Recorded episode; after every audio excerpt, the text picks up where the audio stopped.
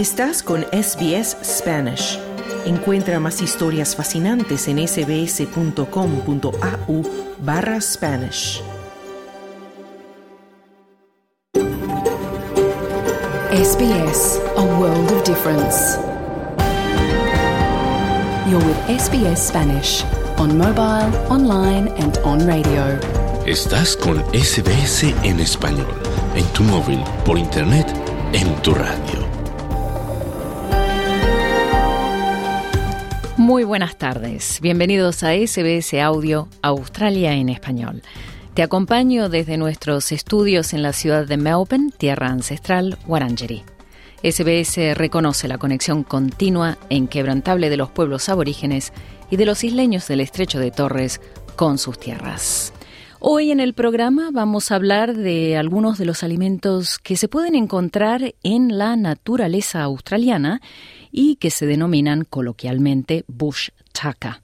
Con motivo de la Navidad y los planes de comida para estas fechas festivas, vamos a explorar este tema con varios expertos aborígenes y con un renombrado chef español radicado en Australia, apasionado por estos ingredientes. Mi nombre es Marcia de los Santos y esto es SBS Audio Australia en español.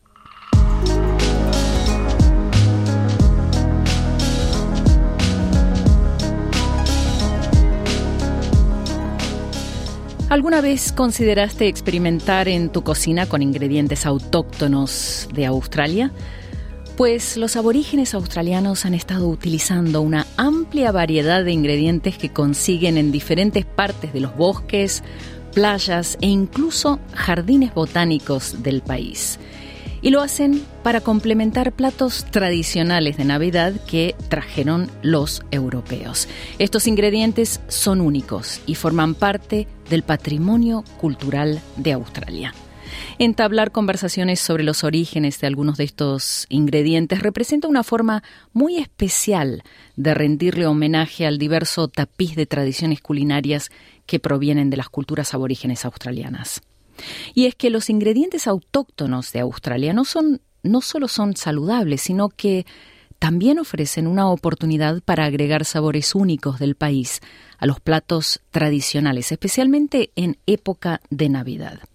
Diamond Coulthard pertenece al pueblo origen de Adnyamatana y Diri, de los Flinders Ranges. Es coautor del libro First Nations Food Companion and Wonju Mai, Introducing Native Australian Ingredients to Your Kitchen. Ese es el título del libro. Él explica que, al igual que cualquier experiencia culinaria, la incorporación de ingredientes autóctonos australianos exige al cocinero a explorar e investigar la comida con mayor profundidad. ¿Y qué mejor momento para embarcarse en esta sabrosa exploración que durante esta temporada festiva? Escuchemos. But ultimately, those who are cooking at home, what we like to encourage is this experimentation with the different natives and just embodying it and celebrating it within your cooking. So for Christmas, Para aquellos que cocinan en casa, lo que nos gusta fomentar es la experimentación. Entonces, para Navidad, hay una variedad de formas diferentes en las que puedes usar estos ingredientes y también hay muchas recetas diferentes en línea. Pero en lugar de tratar de seguir una receta completamente nueva con ingredientes nativos, Diamond recomienda sustituir tus ingredientes habituales con variedades nativas. Por ejemplo, en las ensaladas puedes reemplazar la espinaca por hojas de warrigal o los espárragos por hinojo nativo. Y cuando se trata de los platos principales, puedes explorar sazonar tus comidas con ingredientes autóctonos. On mains for Christmas for us, generally it is warm food, so it's your turkey, it's your chicken, it's, it's your fish, it's your lamb. Para nosotros, las principales comidas navideñas generalmente incluyen comida caliente, por ejemplo un pavo, pollo, pescado o cordero. Entonces, si estás pensando en preparar un cordero, tal vez puedas usar la sal que llamamos salt bush. O con tu pollo o pavo puedes usar cera de Geraltan. La cera de Geraltan tiene un hermoso sabor cítrico que se puede usar como relleno debajo de la piel del pollo. O si eres alguien a quien le encanta el pescado o los mariscos puedes preparar ostras o langostinos con limas, autóctonas que son frutas pequeñas. Arabella Douglas, del pueblo aborigen de Minyun Bull, es una de las fundadoras de Curry Country, una organización líder de las primeras naciones que facilita la conexión a través de la inmersión cultural. Ella sugiere que antes de usar ingredientes autóctonos, nos preguntemos qué verduras o frutas están en temporada y coinciden con el verano del hemisferio sur. Nos referimos a mariscos frescos porque es muy liviano, natural y local. Gambas y mariscos son perfectos. Ambos alimentos autóctonos, claro, todos los mariscos son autóctonos. Pero los mariscos son exactamente lo que deberíamos comer. Las gambas y los cangrejos son imprescindibles para la familia Douglas. Y el truco está en usar condimentos que los acompañen, explica Arabella, haciendo hincapié en la importancia de preparar condimentos complementarios para mejorar la experiencia. El postre pavlova también tiene una importancia significativa durante la temporada festiva australiana y es el dulce ideal para combinar ingredientes nativos. Escuchemos. Everyone loves a pavlova. We've got strawberry gum pavlova. The cream is infused with um, wattle seed. So once again, a todo el mundo le encanta el postre pavlova. Preparamos pavlova con crema que se infusiona con semilla de acacia. De modo que, una vez más, tienes dos ingredientes autóctonos. Y qué mejor que comer fruta también en esta época. La comemos con fruta tradicional, y le mezclamos frutas autóctonas que crecen en este continente desde hace 60.000 años. Por ejemplo, el cuandón o la ciruela Davidson. Pero luego puedes entregarte a tus tus antojos también. En SBS Audio conversamos con el chef español radicado en Australia, Rubén López Mesa de Eat Spanish, un experto en comida española, y en estos momentos muy apasionado por aprender todo lo posible acerca de los ingredientes autóctonos que se pueden utilizar en los platos tradicionales de Australia. Rubén nos cuenta que está leyendo un libro muy interesante que lo está llevando por un viaje de conocimientos sobre estos ingredientes autóctonos que en Australia se conocen como native foods o bush taka y que los aborígenes han estado utilizando por cientos de miles de años. Bueno, pues como bien dices, soy un apasionado y un estudiante de, todo lo que no conozco, en este caso, todo lo que tenga que ver con los productos de Australia. Y bueno, pues por eso yo me pongo a indagar, me pongo a estudiar por mi cuenta y la verdad que estoy alucinando, eh, alucinando sobre todo desde un punto de vista de sostenibilidad, más que nada.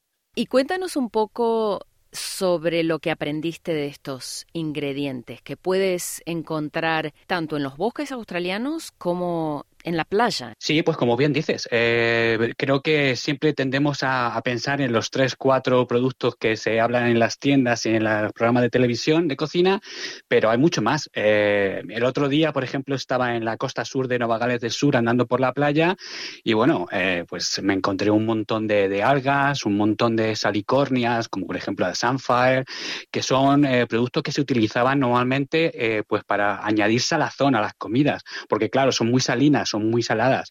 Y, bueno, pues son productos vegetales y bueno, pues todos tienen estaciones y bueno, porque son indígenas al fin y al cabo. Tengo entendido que durante tus años en la cocina aquí en Australia has utilizado un ingrediente conocido como finger limes. Cuéntanos un poco más acerca de esta fruta que, que no tiene nada que ver con las limas que conocemos. Bueno, la Finger Line, de momento quiero que sepas que es el producto que a mí me, con el que me voló la cabeza cuando yo vine a Australia. O sea, imagínate que eh, Ferran Adrià eh, y la gente del Bully estaban hablando de hacer esferificaciones y demás, y de repente llegas a Australia y te encuentras que existe una esferificación natural con sabor a lima. O sea, era algo que yo ni siquiera había conocido antes. Claro, es, eso que te da, te da mucha posibilidad, sobre todo para emplatado, porque cada Finger Lime, que es un producto que normalmente crece en Queensland, ¿vale? Todo son bolitas cítricas de, colores diferentes. O sea, tienes la roja, la verde, la amarilla.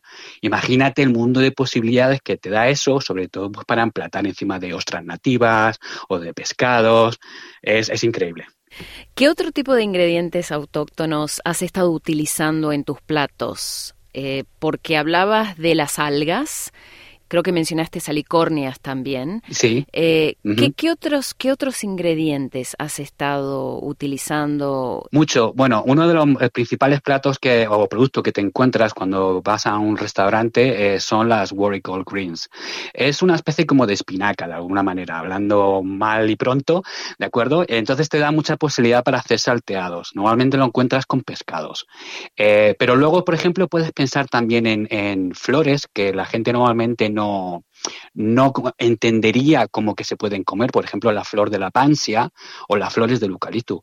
Y son flores que son súper eh, ricas y te sirven pues, sobre todo para infusionar, pues, pues para hacer siropes, para hacer encurtidos, para hacer postres. Sí, mira, el otro día, eh, por ejemplo, eh, lo que hablábamos antes, me comí un helado de, de eucalipto ahumado. O sea, es decir, lo que hicieron era infusionar la leche con la flor del eucalipto y luego lo ahumaron. Quizá es el mejor helado que yo me he comido en mi vida. Me imagino, jamás escuché hablar de, ese sabor. ¿Cómo lo describirías? Bueno, es floral, obviamente. Eh, tiene ese, ese toque de, de, de peppermint, como de menta final.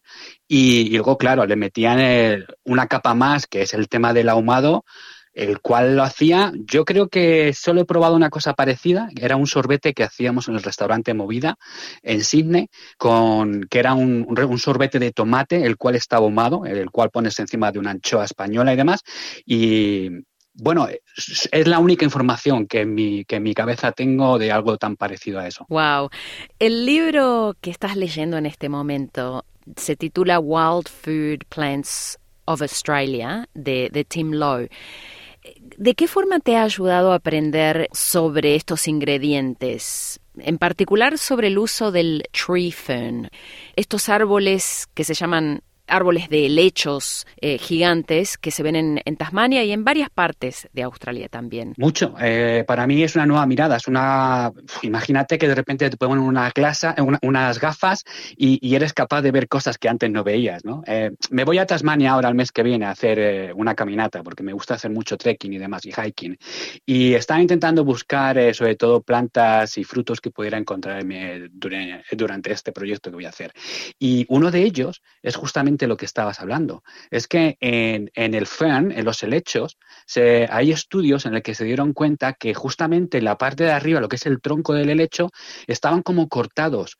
Y es porque eh, los indígenas de, Tasmania eh, tenían una deficiencia de, de, starch, ¿de acuerdo? Entonces lo que hacían es que lo cogían y luego a partir de ahí lo utilizaban pues como nosotros utilizamos pues, para hacer nuestras pastas nuestro pan o demás algo que yo nunca había escuchado y que, pero que tiene todo el sentido del mundo, la verdad. ¿De qué manera piensas que estas navidades las personas podrían experimentar con algunos de estos ingredientes? Obviamente no los helechos que encuentras en los bosques eh, de Australia, ¿no? Pero ¿cuáles son las otras, algunos de los otros ingredientes que, en tu opinión, las personas podrían utilizar y agregarlos a sus platos tradicionales, a nuestros platos tradicionales? Bueno, yo creo que de momento ahí hay dos cosas eh, referentes a esa pregunta. Primero es dónde conseguirlo eh, y cómo conseguir estos productos. Eh, cada vez hay más en los supermercados, pero ahora lo podéis comprar todo online. ¿De, acuerdo? Yo recomendaría que la gente intente utilizar sobre todo las algas. Las algas es, el es uno de los productos del futuro y, tiene un montón de, de cosas que podemos hablar otro día si quieres, ¿vale? Pero por ejemplo, ejemplo, los finger lime es algo que pues, se puede utilizar sobre todo pues tema de marisco, en unas gambas y demás. Eh, pero claro, eh, si ya te quieres meter, por ejemplo, a un poquito, a gastarte un poquito más, puedes intentar buscar eh, cosas como, por ejemplo, el sea celery, ¿vale? Que, o, o, el parsley, que son productos de mar, pero que los puedes conseguir y eso luego te puede, por ejemplo, dar unas tonalidades diferentes para hacer unas sales o para hacer unos tipos de encurtidos que son diferentes. Fantástico. Rubén López Mesa de Eat Spanish, chef español radicado en Australia. Muchísimas gracias por compartir todos tus conocimientos y experiencias sobre la comida autóctona australiana, los ingredientes de Push Taka, esta tarde en SBS Audio Australia en español. Muchas gracias. Dale un like, comparte, comenta. Sigue a SBS Spanish en Facebook.